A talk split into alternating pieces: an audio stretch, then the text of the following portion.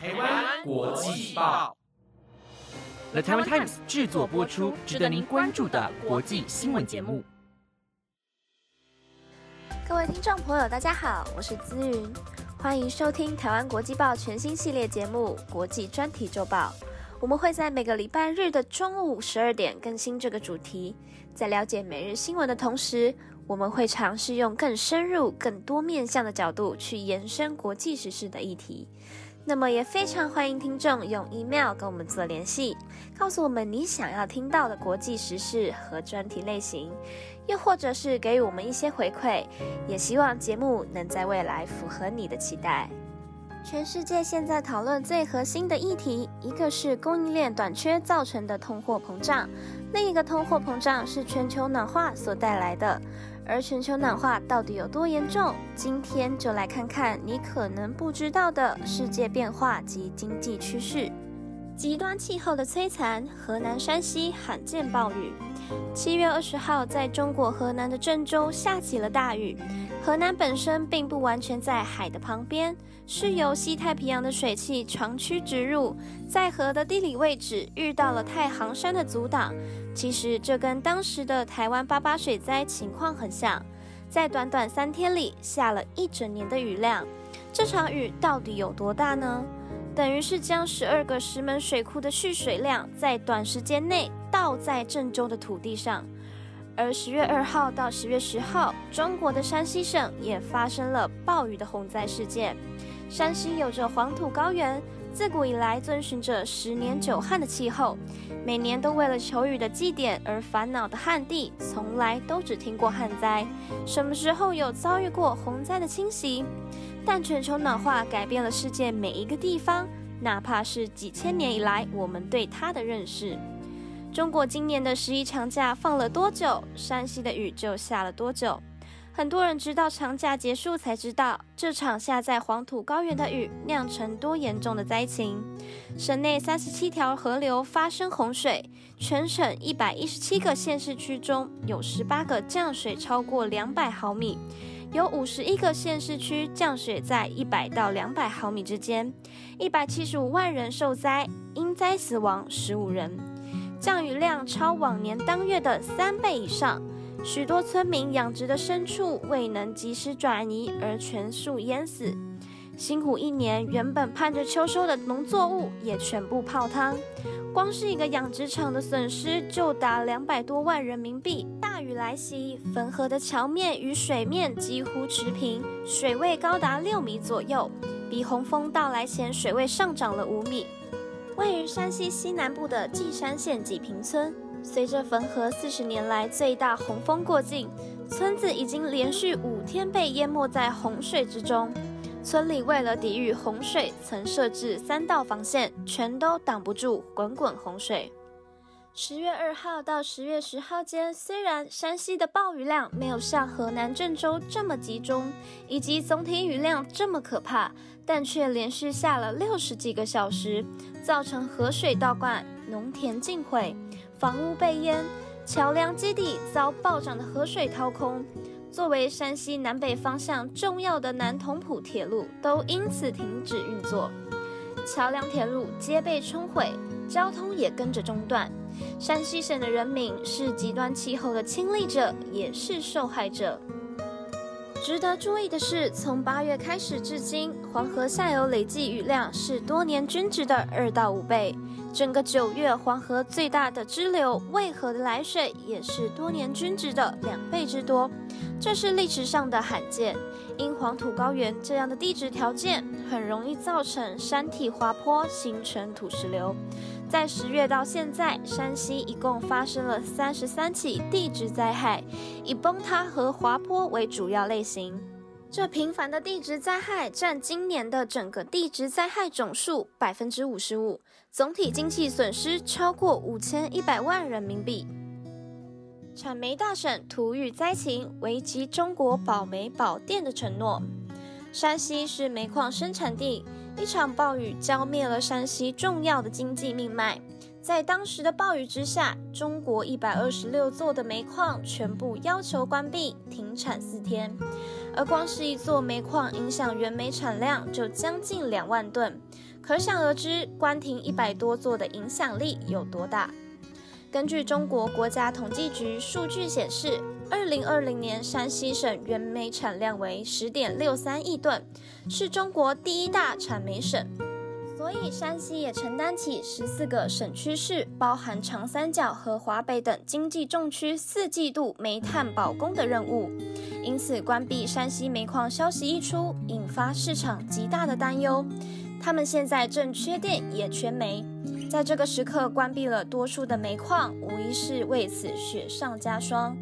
截至十月十二号，暴雨造成山西省直接经济损失超过人民币五十亿。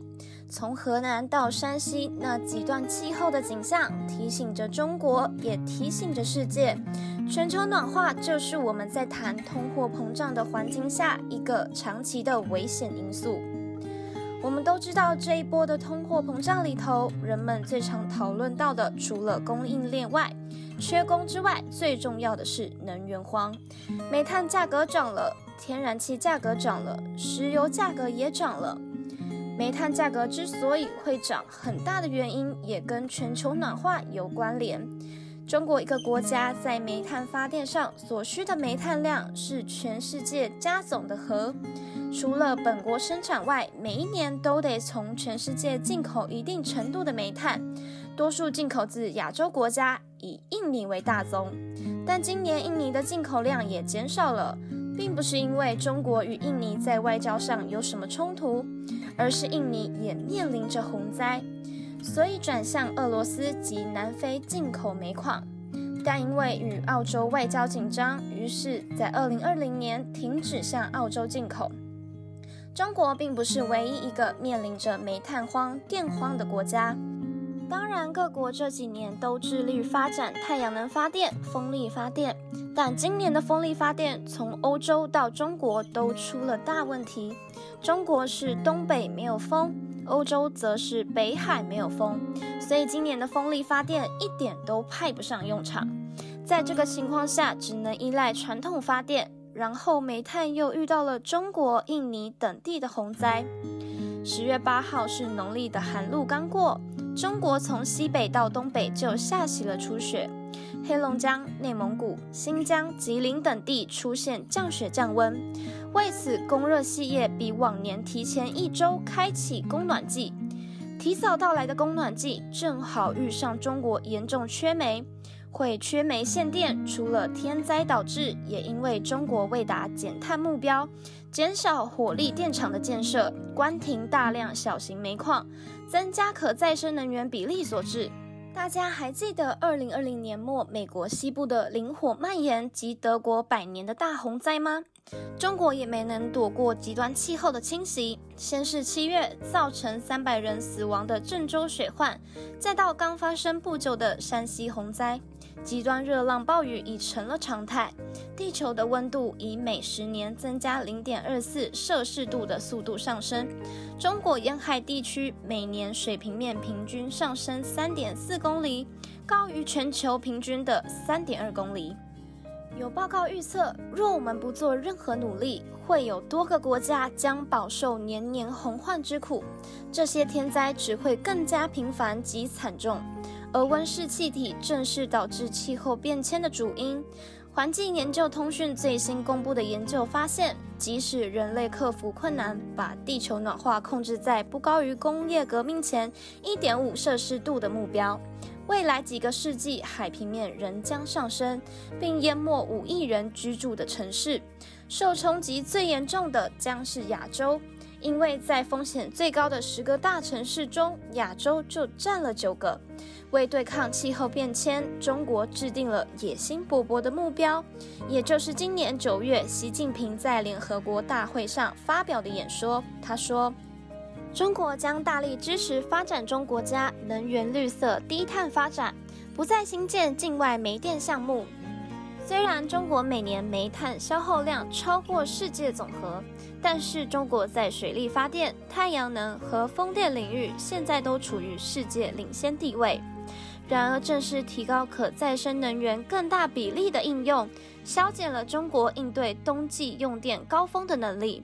中国能源供给本就陷入左右为难的境地，此时国际煤价的飙涨与短缺形成了完美风暴。大规模缺电危机重创欧亚，又引发社会动乱。欧盟坚持气候危机优先。当煤炭价格一飞冲天，与中国同为世界工厂的印度也陷入能源危机。印度百分之七十的电来自煤炭，现在超过五成的电厂已到停运的边缘。全印度一百零五座电厂煤炭库存量不足五天的供给。位于印度北方的村民说，他们一天只有八到十小时有电。而在黎巴嫩有两大电厂因燃料不够都停止运作，当地的民众抱怨，以前停电最多三小时，最近是一天只来三小时的电。自今年初，天然气价格暴涨百分之六百七十，欧洲电价平均涨了百分之两百五十，现在要付三倍的价钱才能亮起一盏灯。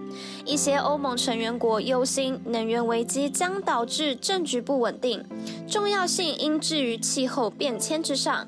但欧盟气候政策主席 Frans Timmermans 说：“我们没有第二个选择。若放任气候危机不管，社会一样会陷入动荡，后代的子孙将为水和粮食打仗。我们必须立即行动，而且欧洲必须走在最前面，世界其他国家才知道该往哪走。尽管中国是全球最大碳排放国。”但美国在过去一世纪释放的人为二氧化碳比任何国家都多。新出炉的气候透明报告指出，G 团体成员国的碳排放量今年急剧攀升百分之四。如果再继续纸上谈兵，极端气候的摧残只会变成常态。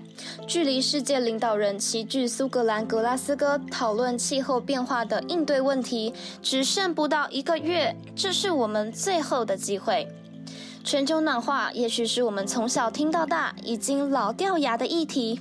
没错，人类有意识到环境议题的重要性，成立数个地区性的、全球性的国际组织。然后呢，我们所讲的碳排放数字不减反增。美国森林大火，中国、德国、印度等地的水患，下次又会是谁遭到大自然的攻击？谁能保证下一次不会是自己的家园？你认为中国在这个时候选择减碳限电，是要为全球暖化尽一份力，还是为了能在能源危机的时候手握能源掌控权？气候危机与能源危机，你认为哪个该优先呢？如果喜欢这集的内容，欢迎订阅台湾国际报的 Podcast，也可以来我们的 Instagram 底下留言，跟大家分享你的国际观点。我是资云，我们下周再见。